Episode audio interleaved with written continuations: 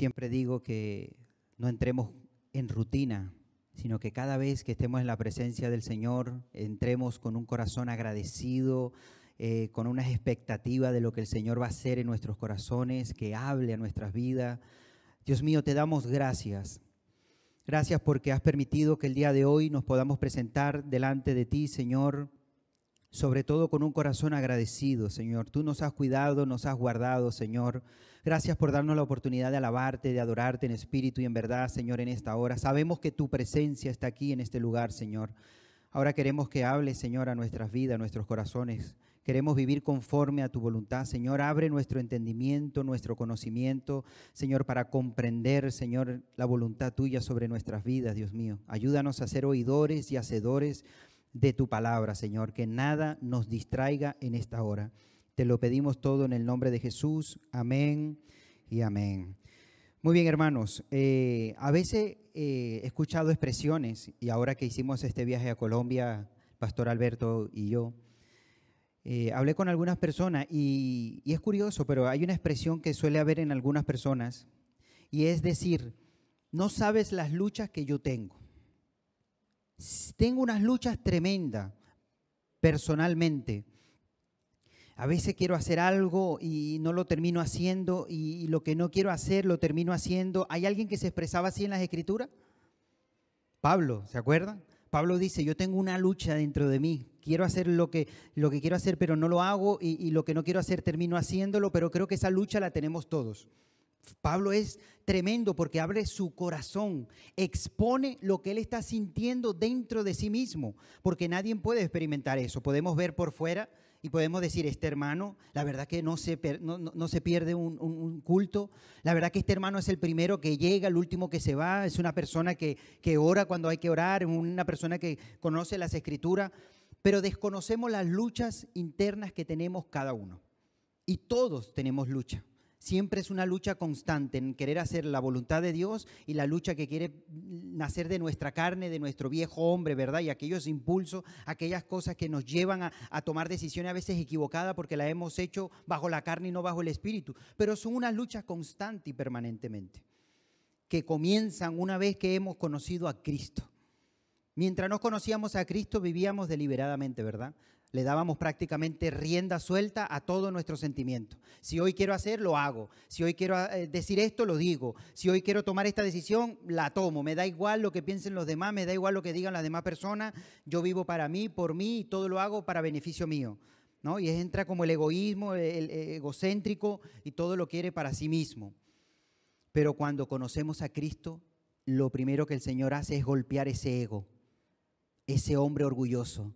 ¿Y qué le dice? Que se tiene que humillar, que tiene que sacrificarse, que ahora tiene que menguar a ese hombre. ¿Por qué? Porque ahora eres una nueva criatura en Cristo Jesús. Ahora quien nos guía, quien nos enseña es nuestro Señor, porque le hemos aceptado en nuestro corazón y podemos decir que para mí el vivir es Cristo. Vivo para Él, por Él, todo lo hago para agradar al Señor. Pero entonces en eso agradar al Señor, ¿qué significa? Que tenemos que menguar. Por eso el Señor dice que aquel que quiere ser mi discípulo y me quiere seguir tiene que hacer algo, negarse. ¿A qué? A sí mismo. Tú te vas a tener que negar a ti mismo. Aquellas decisiones, emociones, sentimientos, todo lo que pueda surgir dentro de tu corazón, vas a tener que negarte muchas veces. ¿Para qué? Para doblegarlo a la voluntad de Dios. Y ahí empiezan esa lucha. Pero ¿sabes qué es lo bonito? Cuando doblegamos a la carne y nos rendimos al Espíritu cuando hacemos verdaderamente la voluntad de Dios. Vemos cómo el Señor bendice, cómo obra, cómo respalda a sus hijos cuando hacen las cosas conforme a su voluntad. Pero esto no es algo que alguien dice, bueno, ya está, llegado al límite y ya aquí no tengo ningún deseo. No, es constante y permanentemente. Constante y permanentemente vamos a tener esa lucha. Por eso es necesario estar constantemente conectado al Señor, que es la fuente, ¿verdad? Que hace que nuestro espíritu sea que sea lleno, como dice Pablo, hermano, sed llenos del Espíritu. Él lo dice constantemente. No os embriaguéis con vino en el cual hay disolución. Antes bien, sed llenos del Espíritu Santo. Y Pablo exhorta que seamos llenos del Espíritu Santo, porque una llenura significa es que nos guía, nos muestra, nos redarguye, nos enseña y debemos ser llenos del Espíritu Santo, cosa que Pablo pide que sean llenos del Espíritu de Dios. Si ustedes ven aquellos hombres, siete, siete diáconos que se eligen los apóstoles para que sirvan la mesa, ¿se acuerdan la historia? Ahí dice cómo deben ser. Dice, y estos hombres eran llenos del Espíritu de Dios. No eran cualquier persona. ¿Y qué iban a hacer? Servir las mesas. Esa era su función, servir la mesa, atender a las demás personas. ¿Y qué tienen que tener? Buen testimonio y ser llenos del Espíritu Santo. Hombres que sean guiados por Dios. Cuando las escrituras dice ser llenos del Espíritu de Dios es ser guiados o dejarse llevar por la voluntad de Dios. Y eso es importantísimo en la, en la vida de un creyente. Dejarse llevar, dejarse guiar por Dios, ser llenos. Ahora bien, ¿por qué doy esta introducción? Porque hoy quiero compartir en Gálatas, y sé que muchos conocen este texto. Gálatas capítulo 5. Gálatas capítulo 5, versículo 16. Nos habla sobre las obras de la carne y el fruto del Espíritu. Y aquí nos va a decir las características o lo que se puede percibir de una persona que se deja llevar por la carne y lo que se puede llegar a ver a una persona que se deja llevar por el Espíritu. Se perciben ciertas cosas. Y dice así, capítulo 5, versículo 16. Digo pues, andad en qué? Anden en el Espíritu y no satisfagáis los deseos de la carne, o sea, no alimentes los deseos de la carne. Y van a venir muchas veces pensamientos, van a venir cosas que nos van a llevar a, ser impulsados por la carne, pero la palabra nos dice, no los alimentes, ponle freno a esos deseos que van a venir por medio de la carne. Y lo que tienes que ser, dejarte llevar es por el Espíritu. Pero nosotros podemos poner freno a esos deseos. ¿Por qué? Porque hemos recibido espíritu de amor, de poder y de dominio propio. Y ahí es el cambio.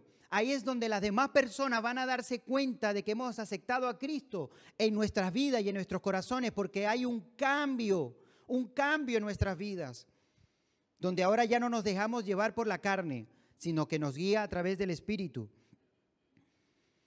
Después dice versículo 17, porque el deseo de la carne es contra el Espíritu. Fíjense, hay una lucha y el Espíritu es contra la carne y estos se oponen entre sí para que no hagáis lo que queríais. Pero si sois guiados por el Espíritu, no estáis bajo la ley, esa ley de la carne, sino que el Espíritu nos guía a toda verdad, ¿verdad? A todo camino correcto conforme a la voluntad del Señor. Versículo 19. Y manifiestas son las obras de la carne, se pueden percibir, se pueden ver esas obras, que son adulterio, fornicación, inmundicia, lascivia. Nosotros leemos esta lista, así, y déjenme llegar hasta lascivia. Leemos estas cuatro palabras así por encima y uno dice, ah, sí, lo tenemos claro qué significa cada una de esas. Pero es una inmoralidad, una un, libertinaje sexual tremendo lo que está diciendo estas características, que solamente vienen y derivan de la carne. Vienen de la carne. Y leemos nosotros, por ejemplo, adulterio. Todo el mundo dice adulterio. Bueno, es una persona que mantiene relaciones fuera del matrimonio, le es infiel a otra persona, eso es adulterio. Bueno, pero mira lo que dice Jesús con respecto al adulterio. Mateo 5, versículo 27. Y es buenísimo, te animo a que leas Mateo 5, 6 y 7. Léanlo. Es donde el Señor Jesús hace un escáner del hombre, de los cambios que debe hacerse a sí mismo y se llama eh, el, Monte de la Bienaventuranza, ¿verdad? Donde el Señor da un estudio precioso. Y termina en el capítulo 7 diciendo, aquel que pone por obra todo lo que yo he enseñado será como esa casa fundada sobre la roca. Así lo compara el Señor, aquel que pone en práctica la palabra de Dios, que escucha y la pone por obra. Es como esa casa que fue fundada sobre la roca, que vienen tormentas, lluvia, y aquella casa se mantuvo de pie. Pero mira lo que dice, capítulo 5, versículo 27. Oíste que fue dicho, no cometerás adulterio. Eso habéis oído ustedes todo el tiempo. Pero fíjate lo que Jesús les enseña. Pero yo os digo que cualquiera que mira a una mujer para codiciarla, ya, adultera, ya adulteró con ella en su corazón. Ya está, con solo verla y, desearla, ya has adulterado en tu corazón. Jesús va mucho más que eso. Porque cualquiera dice, bueno, yo no he cometido, no he tocado, no he hecho nada, pero el Señor dice, sí, pero es que lo viste, deseaste y codiciaste y ya adulteraste en tu corazón. ¿Y eso de dónde viene? ¿De dónde deriva? De la carne. Las cosas del mundo, las cosas de la carne son esas cosas, los deseos de los ojos, los deseos del corazón, las cosas que provienen del hombre natural. Son los que vienen y luchan contra las cosas del Espíritu. Y por eso el Señor exhorta eso y dice, si tienes que quitarte un ojo para que entres al reino de los cielos, es mejor hacerlo que ir al infierno con los dos ojos. No es que ahora nos tenemos que sacar el ojo, ¿no? Y decir, bueno, yo tengo una lucha, me quito el ojo. No, sino que el Señor nos está enseñando que debemos ser, tomar decisiones drásticas para agradar al, Señor. Hay que tomar decisiones a veces que duelen para agradar al Señor. Y si nosotros tenemos que ir por, otra, por otro camino, porque si voy en este camino me voy a ver tentado, cámbiate de cera. Pero no estés jugando con el pecado. No estés jugando con el fuego, porque el que juega con fuego se quema. Y a veces hay gente que se ve, que se, que se cree en superior. ¡Ay de aquel que se cree estar firme! Mire, que no caiga. ¿Por qué tenemos que tentar? ¿Por qué tenemos que jugar con la tentación? Si sabemos que quizás se nos puede venir en nuestra contra, crucemos la calle, dejemos de ver ciertas cosas, no le prestemos atención a ciertas personas, dejemos de conversaciones con amistades que no nos convienen y que a veces nos están llevando a tomar decisiones y pensar cosas que no son buenas. Pero somos nosotros los que tenemos que poner el freno a todo ese tipo de cosas que no son de beneficio para nuestras vidas. Si hay algo que estemos escuchando, viendo que, que, no, me, no, me, no, me, va a dar nada, no lo, no lo sigas haciendo. Ponle freno. Por eso el Señor dice eso. Y si te tienes que cortar la mano, córtatela. Es mejor entrar con una mano al reino de Dios que las dos y ir al infierno. Fíjate las comparaciones que está tomando el Señor. Que seamos drásticos, hermanos, en las decisiones que tenemos que tomar en nuestras vidas. ¿Cuántos quieren agradar a Dios? Ah, agradar a Dios a veces hay que pagar un precio, ¿eh? Nada más te digo eso. Agradar a Dios a veces hay que tomar un precio. Y hay que hacer un sacrificio. Y hay que negarse a sí mismo. Y hay que hacer cosas que duelen. Pero ese dolor es para tu beneficio y para mi beneficio. ¿Sabías eso? Aunque suframos en la carne, humanamente, eso nos va a ayudar a nosotros para el bien. Porque eso lo dice la palabra del Señor. Que todas las cosas nos van a ayudar para bien. Todas. Es el hombre el que dice, bueno, esto es bueno y esto es malo. Ese es el hombre. Porque Dios dice, todo te ayuda a bien. Señor, aún lo malo, tú lo llamas malo. Nosotros le llamamos malo, pero el Señor dice, en medio de eso que tú llamas malo, yo estoy contigo. Y te estoy forjando y te estoy preparando. Y lo he permitido porque quiero que crezcas, para que veas las grandes bendiciones que tengo para tu vida. Si tú le quieres llamar malo o bueno, ya eso queda en tu parte. Pero el Señor lo que sí dice que nos va a ayudar para bien. ¿Lo crees? Y entonces el Señor está aquí hablando y nos está dando una lista de aquellas cosas, la obra de la carne, lo que sale de la carne, que no proviene del espíritu, el adulterio, fornicación, inmundicia, lascivia. Ahora, tú dices esta lista en el mundo para los que no conocen de Dios y para ellos esto es normal. Las palabras son normales. ¿Sí o no? Una persona que tiene relación con otra es lo más normal del mundo. Fuera del matrimonio es lo más normal del mundo. Pero eso es normal para el mundo, pero no para nosotros como hijos de Dios. Lo que no puede ser es que veamos las cosas del mundo también normal para nosotros. Nosotros tenemos que sentir rechazo, tenemos que aborrecer aquellas cosas que no le agradan a Dios que se están manifestando en este mundo. Si nosotros nos movemos y no sentimos rechazo y no sentimos nada en contra de aquellas cosas que se están manifestando en el mundo, entonces tenemos un problema. Tenemos un problema porque no podemos sentirnos bien en las tinieblas. ¿Sabes por qué? Porque eres luz y tú brillas. Y lo que no puede ser es que esa luz se opaque en medio de las tinieblas, sino que debemos marcar la diferencia. Y hay conversaciones que nos hacen sentir incómodos. ¿Sí o no? Bueno, amén con los dos hermanos. Nos sentimos tres ahí incómodos. Pero hermanos, es así, es la realidad. Es la realidad. El Señor nos ha llamado a marcar la diferencia, porque el Señor dijo, así como me despreciaron a mí, me aborrecieron a mí, así vosotros también van a ir por este mundo, pero confiad, no estáis solo, yo estoy con vosotros Y esa es la bendición de que no, no estamos solos. El Señor nos acompaña y tenemos que marcar esa diferencia. Y cuando vemos ciertas cosas que dicen que vienen de la carne, que el, que el mundo está acostumbrado a, a, percibir, a vivir todas estas cosas, incluso ya desde niños comienzan a hacer este tipo de libertinaje, nosotros tiene que haber un rechazo sobre todas estas cosas, que no nos hace sentir bien cuando nos movemos en esos ambientes. No nos hace sentir bien. Y si nos movemos como si nada, entonces tenemos que preocuparnos porque el Espíritu de Dios nos redarguye en medio de toda esta situación. Seguimos, porque ya después deja de hablar de las cosas sexuales. Y fíjate lo que dice, idolatría, hechicería. ¿De dónde viene esto? De la carne. El hombre siempre está impulsado a idolatrar, a buscar a algo o a alguien y seguirlo y adorarle. Porque es lo que quiere el hombre, siempre se ve impulsado en eso. Y hay gente sin darse cuenta que cae en idolatría. Hasta que llega un momento que el Señor lo, lo, exhorta, lo redarguye y se da cuenta y dice, pero es verdad, estoy cayendo en una idolatría. Hay gente que idolatra a sus hijos. Incluso hay expresiones que no son correctas cuando dice, yo adoro a mi hijo. Esa expresión no es correcta. Al único que debemos adorar es al Señor tu Dios. Adorarás y a Él solo servirás. Yo amo a mi hijo, pero yo adoro a Dios. No adoro a mi hijo. Y hay personas que para ellos es el entorno su hijo, gira en su hijo y no hablan otra cosa que en su hijo. Y de la abundancia del corazón habla la boca. Y si tú adoras a Dios y amas a Dios, estarás hablando del Señor y estarás hablando de a todo el mundo al Señor y estarás predicando y anunciando el Evangelio porque amas al Señor, porque es lo que tiene en tu corazón, es lo que expresa tu boca. Pero cuando está volcado en otra cosa, no paras de hablar de ello. Y hay personas que para todo es su hijo y ya tú sabes que se acerca y te va a hablar es de su hijo. Pero otro es del trabajo.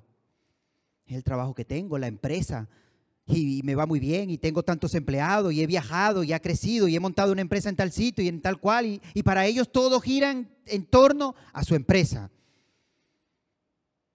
Y otro quizás su padre, y otro en materiales y en cosas, pero no se dan cuenta, no se dan cuenta que su vida está girando en torno en algo o en alguien, y terminan cayendo en idolatría, hasta o el Señor le hace sentir a esa persona o a través de alguien se les abre los ojos y se dan cuenta de que están idolatrando sin darse cuenta. Pero eso es lo bonito del Señor, que el Señor nos hable, que nos zarandea, que nos despierta, ¿verdad? Y nos dice, hey, recuerda que al único que debes adorar es al Señor tu Dios, al que debes servir, al que debes hablar, al que debes rendir tu tiempo, tus fuerzas, es solamente y exclusivamente al Señor. Si nos vamos a desgastar, vamos a desgastarnos sirviendo al Señor porque a Él es el que nosotros adoramos. Y no caer en esa idolatría que siempre es impulsada, ¿por qué? Por la carne, por la carne, ¿verdad? Tengamos cuidado con ello. Hechicerías, también le llama la atención al hombre la carne, ¿verdad? La hechicería, la brujería, todas estas cosas que, que, y que tienen que pagar. Parece que si yo pago, entonces entre más pague, mejor me va a ir. Y cuando le hablas del Evangelio, no los quiere aceptar. ¿Cuánto tengo que pagar? Así le habló una vez una persona que le prediqué el Evangelio y conocía a un amigo. Y le habló de Dios y le dijo, oye, mira, no te quites la vida, se quería suicidar. Y yo le prediqué a un joven y este joven le habló a otro. No viene a la iglesia, pero él se quedó con las palabras que yo le dije. Y le dijo, no, no, vente a la iglesia, yo conozco una persona que te puede ayudar, no te quites la vida. Y después aquel joven le dijo, pero ¿cuánto hay que pagar para entrar ahí? Porque el hombre piensa que todo lo soluciona con dinero que todo el poder lo tiene con el dinero y lo que quiere y lo que le apetece lo, consigue con dinero. Pero eso es lo hermoso de la salvación, que no hay precio que pague eso porque el precio lo pagó nuestro Señor Jesucristo en la cruz del Calvario. Y somos salvos por gracia, por creer en Él. Y la gente dice, nada más tengo que creer, sí, ya está. Y aún así no aceptan, no, no quieren seguir el camino que el Señor está presentando para ser salvos. Y piensan que es por, por, por cosas materiales, por esfuerzos, por, por dinero. Y no es así. Se equivocan. ¿Y todo de dónde vienes? Todo sale de, de la carne, del hombre. Dice enemistades, pleitos, celos, ira, contiendas, disensión. Fíjate esta lista. Si tú prestas atención, es casi parte de las mismas palabras de las que Pablo exhorta a los corintios. Hermanos, vosotros no hay de qué quejarme espiritualmente, los dones los tenéis todos. Es impresionante lo que tenéis, pero ¿sabes algo? Sois niños. Sois niños. Hay entre vosotros iras, contienda, disensión. ¿Cómo es posible que ya de entre vosotros tenían que haber maestros que estén enseñando la palabra de Dios y sin embargo no hay? Y uno se posicionan sobre una persona, el otro se posiciona en otra persona y no se dan cuenta que al fin y al cabo son instrumentos de Dios, que Dios los ha usado para crecimiento de su obra, porque el crecimiento lo da el Señor. Y ellos venían y sentían este tipo de características que vienen de qué? De la carne. dice, pero ¿cómo es posible? ¿Cómo es posible que hay personas que son usadas espiritualmente por los dones, pero después también hay una libertad de la carne? Es como no hay un equilibrio, eh, o estás o no estás. Porque no se dejan tratar, no se dejan moldear, le dan rienda suelta a su carácter, a, a su temperamento. Y gente que dice, yo soy así, te aguantas y te aguantas. Qué orgullo, ¿verdad? ¿No sabes que el Señor quiere tratar ese carácter? Tú no sabes que ese carácter cuando es tratado y verdaderamente es cambiado por el amor del Señor, entonces la gente se da cuenta que hemos tenido un encuentro con Cristo. Porque dice, aquel que salía con una ira, ahora te abraza. Y hay un amor, eso yo no lo entiendo qué le pasó a este hombre. ¿Sabe qué le pasó? Que tuvo un encuentro con el Dios de amor y conoció el verdadero amor. Y ahora como tiene amor en su corazón, de lo que tiene quiere dar y tiene amor. Uy, aquella persona era celosa. Pues ahora ya no, porque ahora su confianza está puesta en Dios. Y ahora deja todo en las manos de Dios y descansa en el Señor. Sí, pero es que esta persona siempre, siempre venía, pero ha cambiado. Y el cambio lo ha producido quién? El Señor. El Señor en su vida. Tenemos que cambiar. Tenemos que cambiar, transformar ese carácter que venía del viejo hombre. En la cual aquí da la lista que viene de la carne ¿Cuántos de aquí quizás dicen, mm, si me conocieras a mí antes de, de conocer a Cristo? Uh, si supieras cómo era yo. A mí el que me veía me saltaba sobre esa persona. Lo mordía si tenía que morderlo. A mí que me viera de lejos le decía, ¿para qué me ves así? Ahora no. Ahora el que me ve dice, hola, ¿qué tal? Cristo te ama. Y aprovechamos esa mirada para evangelizar. Antes la aprovechamos para golpear, para herir, para insultar. Ahora aprovechamos que cuando nos miran queremos hablar de Cristo y todo es una oportunidad para qué? Para hablar de Cristo. Y entonces aquí nos está diciendo esas enemistades, todos los pleitos, los celos, las iras que vienen de sus corazones, contiendas, disensiones, herejías, todo eso procede de qué? De la carne, de la carne. Envidias, homicidios, borrachera, orgías. Fíjate esa lista que está dando que, uno dice, Dios mío, pero yo, yo me veo reflejado en alguna de ellas, envidias, yo sentiré envidia, envidia de que quizás el pastor, ¿por qué manda a orar a él y no me dice a mí? Oye, qué envidia de que siempre tomen en cuenta a aquel y a mí no me tomen en cuenta. Parece que no existo. Hermano, no tenga envidia.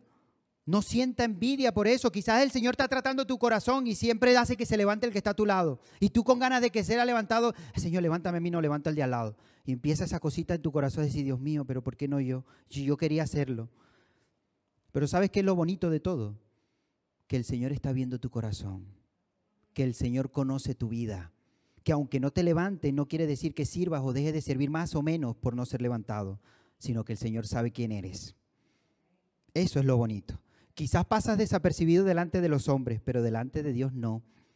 Y si aquí hay 100 personas y ha levantado a 99 y tú fuiste la única que quedaste sentado, no creas que dejarás de servir a Dios porque estuviste sentado, porque Dios conoce tu corazón. ¿Entendiste?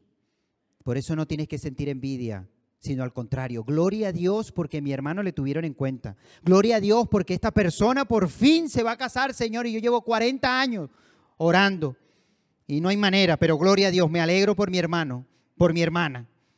Que sean felices, porque yo también soy feliz. ¿Lo cree? pero hermano, vamos a gozarnos. No le demos cabida al enemigo con estas cosas, con estos celos, con estas envidias, con cosas que causa división dentro de la iglesia, que seamos uno. Por eso el Señor dice que sean uno. Si en esto conocen, si ustedes son uno, el mundo sabrá que son mi discípulo que se amen los unos a los otros. Eso es lo que quería el Señor, que se, se, manifestara entre nosotros. Seguimos, adulterio, fornicación, inmundicia, lascivia, idolatría, hechicería, enemistades, pleitos, celos, ira, contienda, disensión, herejías, envidias, homicidios, borracheras, orgías y cosas semejantes a estas, las, dice, acerca de las cuales os amonesto, como ya os lo he dicho antes, que los que practican tales cosas no heredarán. Esto es duro, ¿eh? Esto es duro, porque te he dado una lista que el Señor dice, de esta lista, los que la practican, porque quizás muchos dicen, Señor, yo hice esto, yo me veo reflejado en esto, yo antes era un borracho, pero desde que te conocí he cambiado, ya no hago esto. Pues gloria a Dios, eso significa que el Señor nos ha rescatado del pecado y el pecado es muerte, ¿verdad? Y nos ha liberado. Pero dice que el que lo practica, ¿y qué es eso? ¿Qué es practicar? Es hacer algo conscientemente de que lo que estás haciendo no le agrada a Dios, pero lo sigues haciendo. Eso es practicar. Y dice que los que practican, tales no heredarán el reino. Puedes venir a la iglesia, te puedes poner de pie, te puedes saber muchos versículos, puedes ser el primero en llegar y el último en irte. Pero si en esta lista que yo te acabo de decir, tú estás practicándolo, lo estás practicando, eres consciente que lo que se te ha dicho a través de las escrituras, tú lo estás haciendo y no has puesto freno al adulterio, a la fornicación, a la borrachera, a la ira, al celo, contiendas, disensiones, toda esta lista, idolatría, no heredarán el reino de Dios. Y es duro y fuerte y golpea el corazón. Pero el Señor quiere hombres y mujeres que verdaderamente quieran ser tocados, transformados y cambiados por la palabra de Dios. Y quizás la lucha naturalmente, humanamente es fuerte, pero cuando descansamos en Dios, cuando ponemos esa debilidad, cuando ponemos ese momento en las manos del Señor, el Señor va a traer la fortaleza necesaria para poder sobrellevar esa tentación o esa piedra de tropiezo en nuestras vidas. Pero sabes algo, ponla delante de Dios, descansa en el Señor. El Señor dice, velad y orad. ¿Para qué? Para que no entréis en tentación. Ahí está la clave. Velad y orad para que no entréis en tentación. El espíritu, la verdad, está dispuesto, pero la carne es débil. Claro que es débil, pero nosotros tenemos que pararnos firme. Y a veces hay jóvenes que me dicen, Anderson, mira, tú no sabes, yo estoy luchando, ¿eh? Y es una lucha, una lucha constante y, y no puedo, no puedo. Digo, ¿cómo dices que no puede? Claro que puedes. Tú puedes, yo puedo, lo podemos. ¿Y cómo lo podemos? Todo lo puedo en Cristo. Ahí está la fortaleza, en Cristo. Cuando confiamos en Él, cuando le creemos al Señor, cuando nos agarramos a su palabra, cuando obedecemos, cuando dice la palabra que debemos obedecer al Señor. Resistí al diablo y huirá de vosotros. Tenemos que someternos, está bajo la cobertura, someterse es estar bajo la cobertura de Dios, reconocer que Él es soberano, que Él es todopoderoso. Cuando reconocemos eso, entonces nos sometemos a Él, resistimos al diablo y huirá de nosotros. Pero puedes, no estás solo, puedes. Y el Señor nos va a llevar de victoria en victoria, de gloria en gloria y de triunfo en triunfo. ¿En qué? En medio de todas estas luchas que van a venir a nuestras vidas, hermano. No te estés cuestionando, no estés diciéndole y no estés alimentando la carne diciendo, sí, pero es que yo estoy solo, sí, pero yo estoy sola, sí, pero es que si supiera mi, mi situación, son excusas, todas son excusas, porque el Señor está diciendo, yo estoy contigo, y si yo estoy contigo, ¿quién contra ti? ¿Quién? Así que tenemos que poner un freno a todas esas cosas que vienen de la carne, un freno, y comenzar a ser llenos del Espíritu Y quiero darte dos listas para que la apunten los que están apuntando, porque hay dos listas más que dicen más cosas sobre el tema de la carne, de lo que viene del, del, hombre. Romanos capítulo 1, del 24 al 32. Y Primera de Corintios 6, 9 y 10. Es otra lista. Y siempre es bueno leer esta lista y decir, uy Señor, yo me veo un poco reflejado aquí. La verdad que yo tengo a veces ese impulso, esa ira que, pierdo el control y, llego a hacer daño. Bueno, cuidado, la Biblia dice, airaos, no pequéis. Podemos llegar a airarnos en un momento, pero también tenemos ese dominio propio de controlarnos y decir, si hablo, la voy a liar, me quedo calladito. Y tomo decisiones cuando esté más tranquilo. Pero tenemos que saber controlar todas estas cosas que vienen de la carne. Seguimos. Ahora dice, versículo 22. Fíjate las cosas preciosas que dice ahora. Más el fruto del Espíritu no dice en los frutos, sino el fruto. El fruto del Espíritu. El pastor una vez decía una manera de cómo verlo, ¿verdad? Como esa naranja cuando la, o la mandarina cuando la pelamos, ¿verdad? Que tiene varios, ¿cómo se le dice? Gajitos, ¿no? Gajos se le dice a la mandarina. Es un fruto, una mandarina, pero tiene muchos gajos, ¿verdad? Pero sin embargo es un fruto. Y ese fruto requiere de tiempo para un crecimiento, para un crecimiento, para que se forje, se forme y después poder aprovechar de ese fruto. Cuando la Biblia está diciendo el fruto del Espíritu, es algo que el Señor nos va a dar a través del Espíritu para moldear nuestro carácter. Pero ese carácter no va a ser de la noche a la mañana. Nadie llega y dice, bueno, aceptado a Cristo y ahora tengo el fruto 100% y no, eso se va moldeando y va tratando el Señor poco a poco en nuestras vidas, va tratando eso el Señor. Lo único que viene inmediatamente es la salvación, cuando aceptamos a Cristo de corazón. Pero lo demás es un trato, un trato que el Señor va a hacer en nuestras vidas. Más el fruto del Espíritu es, y esto es lo que se tiene que reflejar, amor, y no el amor del mundo, ese amor erróneo, que mientras se amen unos a otros todo es aceptable, eso no es amor. ¿Cómo sé yo cuál es el verdadero amor? ¿Cómo puedo conocer cuál es la el verdadero amor? Conociendo a Dios. Porque Dios es amor. ¿Quieres conocer el verdadero amor? Conoce al Señor. Y entonces ahí te vas a dar cuenta cuál es el verdadero amor donde el Señor dice que debemos amar al Señor tu Dios con todo tu corazón, con toda tu alma, con toda tu fuerza. Debemos amarlo con todo nuestro ser. Debemos amar al prójimo como a ti mismo. Y ahí empieza a hablarnos, ¿verdad?, de lo que es el amor, cómo se debe manifestar, cómo se debe hacer. De tal manera amó Dios, fíjate, el amor de Dios que es tan grande, como de tal manera que ha dado su único Hijo para que todo aquel que en él crea no se pierda, mas tenga vida eterna. Y cuando empezamos a escudriñar la palabra, empezamos a conocer la verdadera esencia del amor y nos damos cuenta que lo que nosotros creíamos que era amor era algo de la carne o del hombre que no provenía de Dios. Y eso es lo que quiere el Señor, amor, gozo, no alegría. Todos pueden estar alegres, pero el gozo, eso viene solo de Dios. El mundo no tiene gozo. El mundo se puede alegrar en un momento de su vida, puede estar alegre, de repente está triste, pero gozo. Podemos estar en una prueba con lágrimas, pero dentro de nuestro corazón tener gozo. ¿Sabías eso? Porque el gozo viene del Señor. Y por eso Pablo, cuando le está escribiendo la carta a los filipenses, una preciosa carta hermosa que le escribe desde la, desde la cárcel, y una de las palabras que más repite en esa, en esa carta, ¿cuál es? Gozo. Gozaos en el Señor siempre. Otra vez os digo, gozaos en el Señor. Pablo está exhortando a que tengan ese gozo del Señor constantemente. Un hombre que está en la cárcel está diciendo a los que están libres que estén gozosos, fíjate. Porque a Pablo no, no, no, le quitaban el gozo que tenía de haber tenido ese encuentro con Cristo. Pablo sabía que si en la cárcel, fuera de la cárcel o, o donde estuviera su condición, él iba a estar gozoso.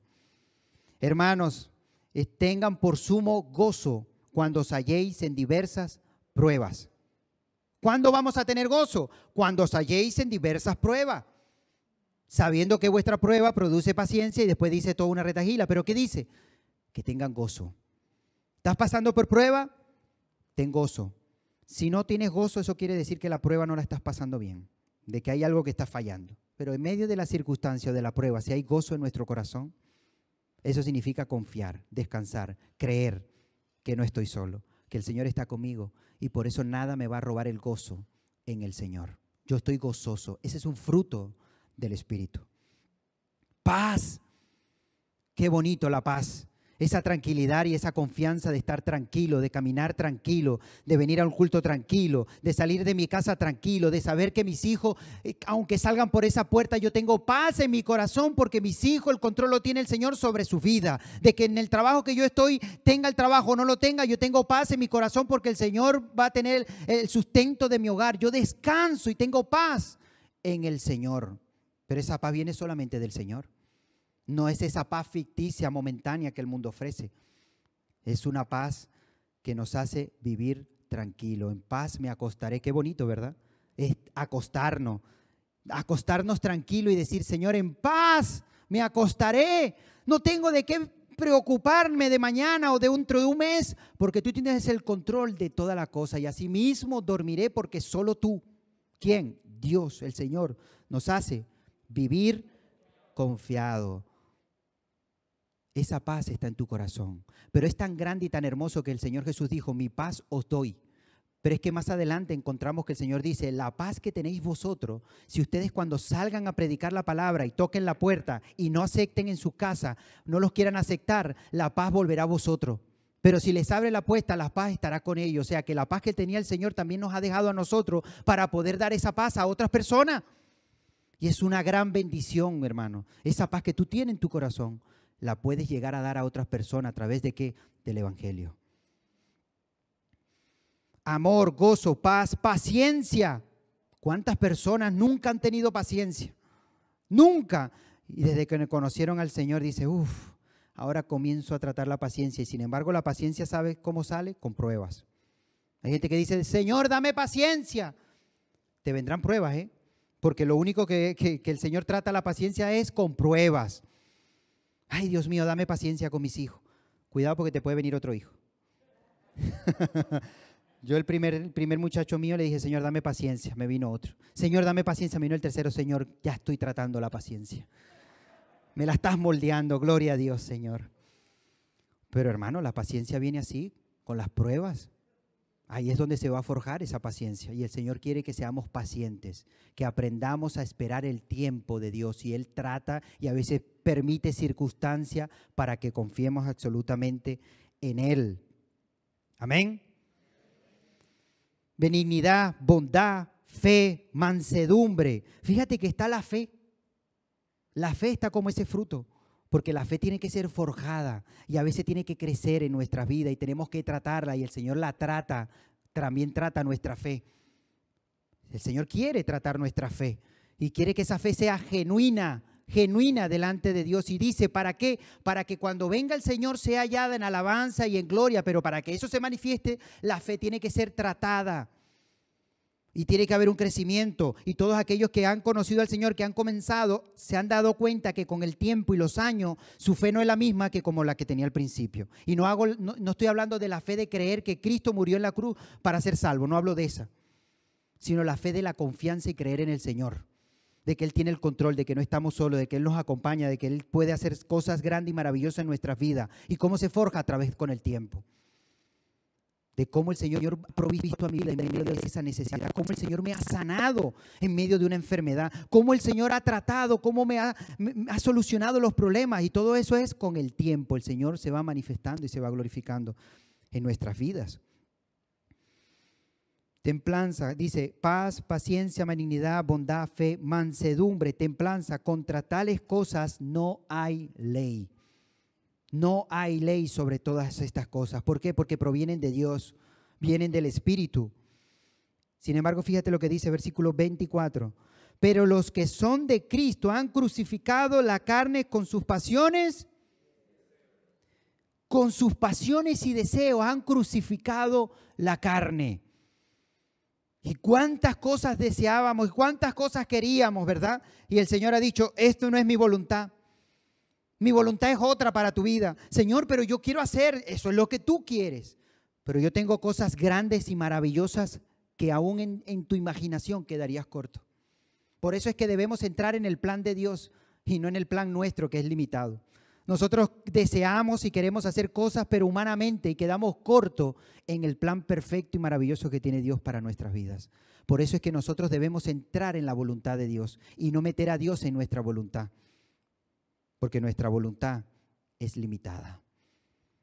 Pero el Señor tiene cosas grandes y maravillosas para nuestras vidas. Y por eso debemos crucificar, hacer un sacrificio aquellos deseos de la carne y aquellas cosas que venían del viejo hombre.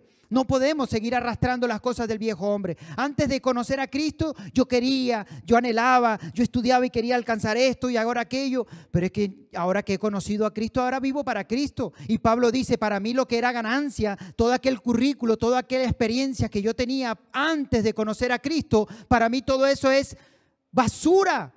Todo es basura todo el conocimiento y todas las cosas que llevo por la, atrás de mí es basura. ¿Por qué? Lo tomo por basura para agradar a aquel que me ha llamado.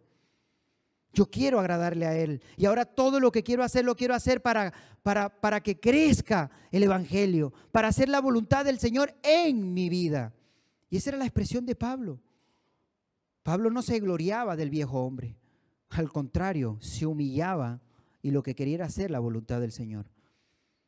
Que verdaderamente empecemos a poner nuestra vida delante del Señor y decir, Señor, yo quiero hacer tu voluntad.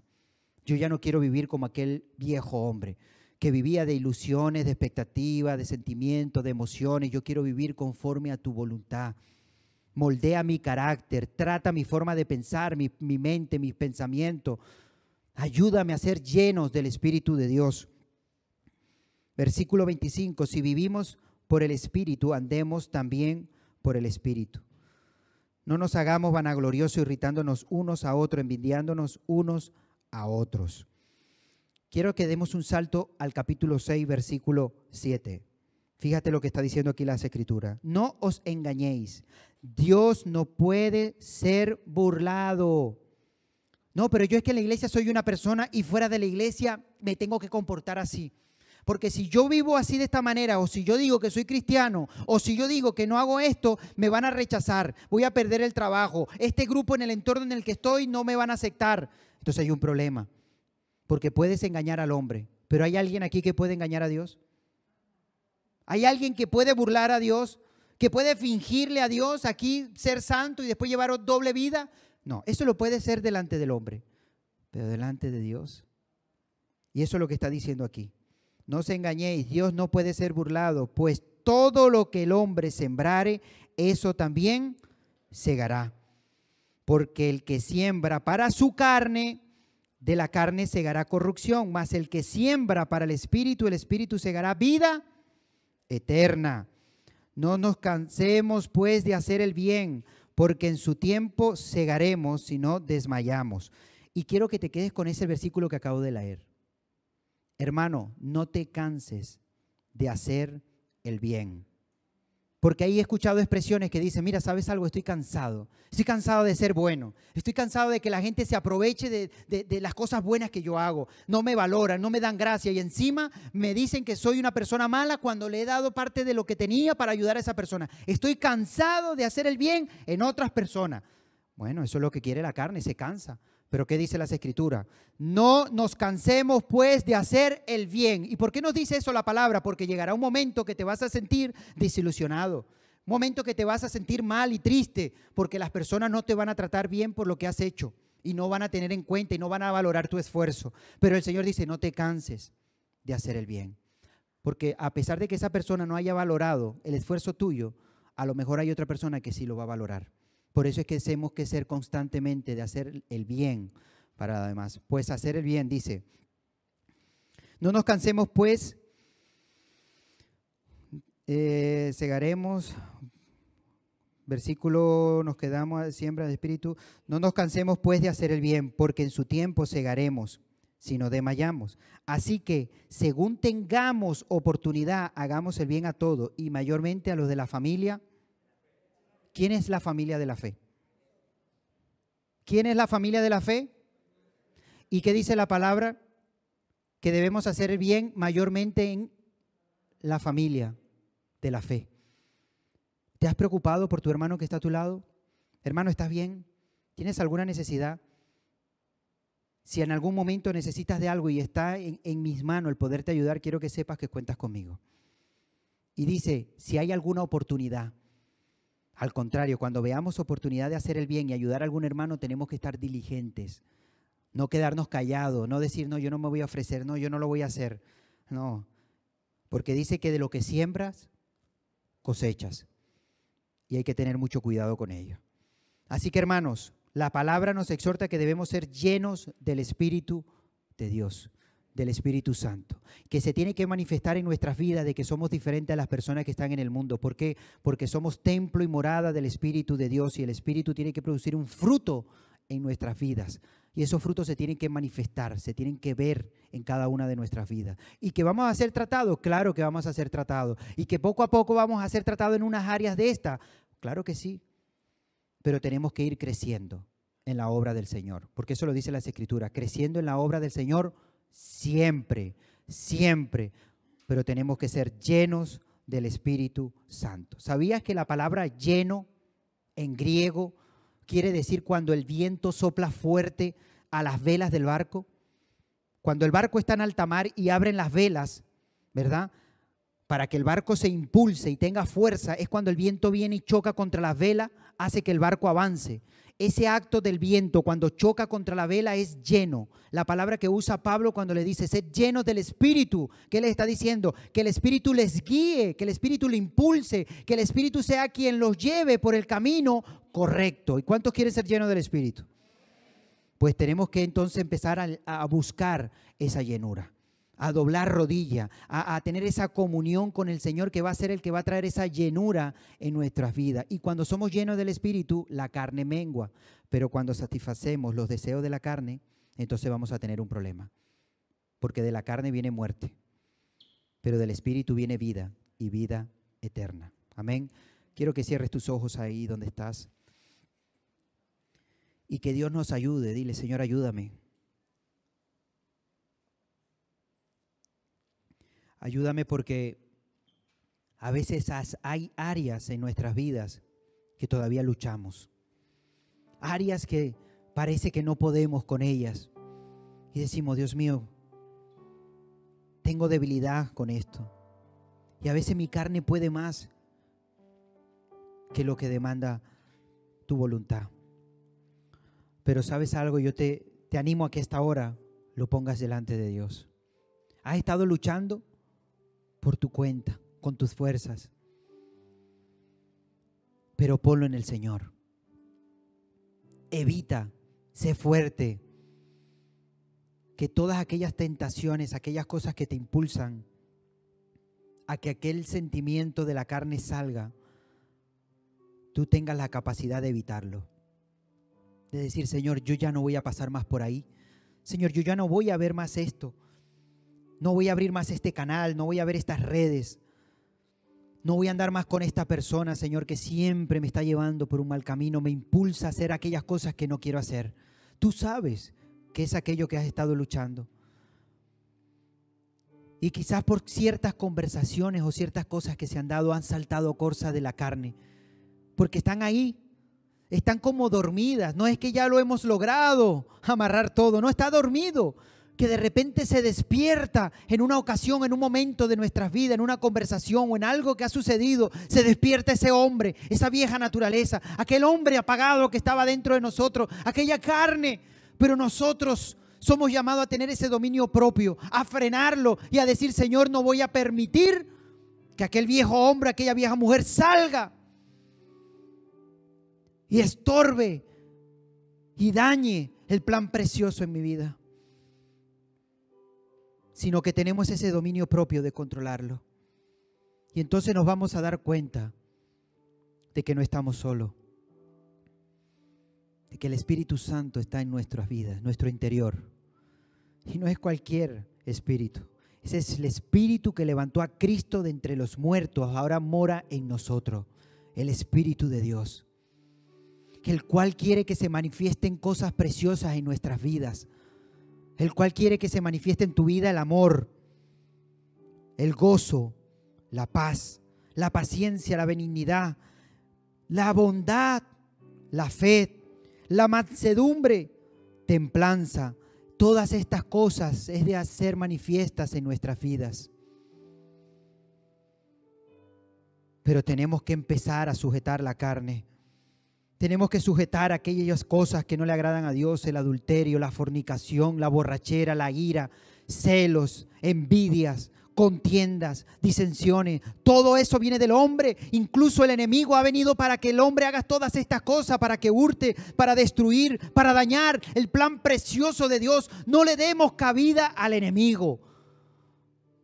Comencemos a poner en práctica la palabra de Dios y aprendamos a someter nuestra vida bajo la voluntad de Dios y que podamos resistir al diablo con sus acechanzas, con aquellos dardos que vienen hacia nosotros, para que Él pueda huir y salir de nuestras vidas. Pero no solamente en nuestras vidas, sino no le vamos a dar cabida al enemigo en nuestros hogares, en nuestras familias, en la iglesia, porque el Señor está con nosotros y donde está el Señor hay unidad, hay amor, hay armonía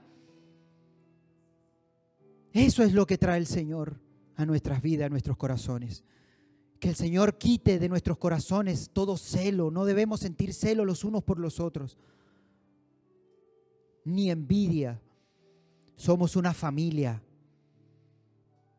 Una familia en la fe, en la cual somos hermanos. ¿Por qué? Porque tenemos un mismo Padre. Tu Padre es mi Padre. Y así como un padre natural ama a sus hijos y quiere que sus hijos se quieran como hermanos, así nuestro Padre Celestial quiere que nos amemos nosotros los unos a los otros, porque somos hermanos en la fe. Yo te doy gracias, Dios mío, en esta hora. Gracias por tu palabra, gracias por tu amor, Señor. Gracias porque nos has transformado y nos has cambiado, Señor. Y todo aquello que, que salía de la carne, Señor, que nos impulsaba al pecado, Señor. Y el pecado, la paga del pecado era esa muerte, Señor. Tú nos has salvado.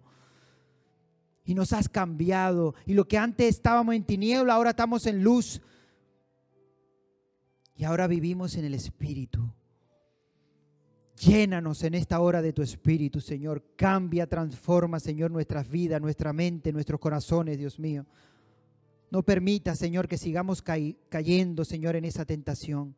Quita toda piedra de tropiezo de nuestras vidas, Señor, de nuestros corazones, Señor. Quita toda persona, Señor, que, que pueda impulsarnos o llevarnos a ser tentados, Señor. Quítalas de, de nuestras vidas.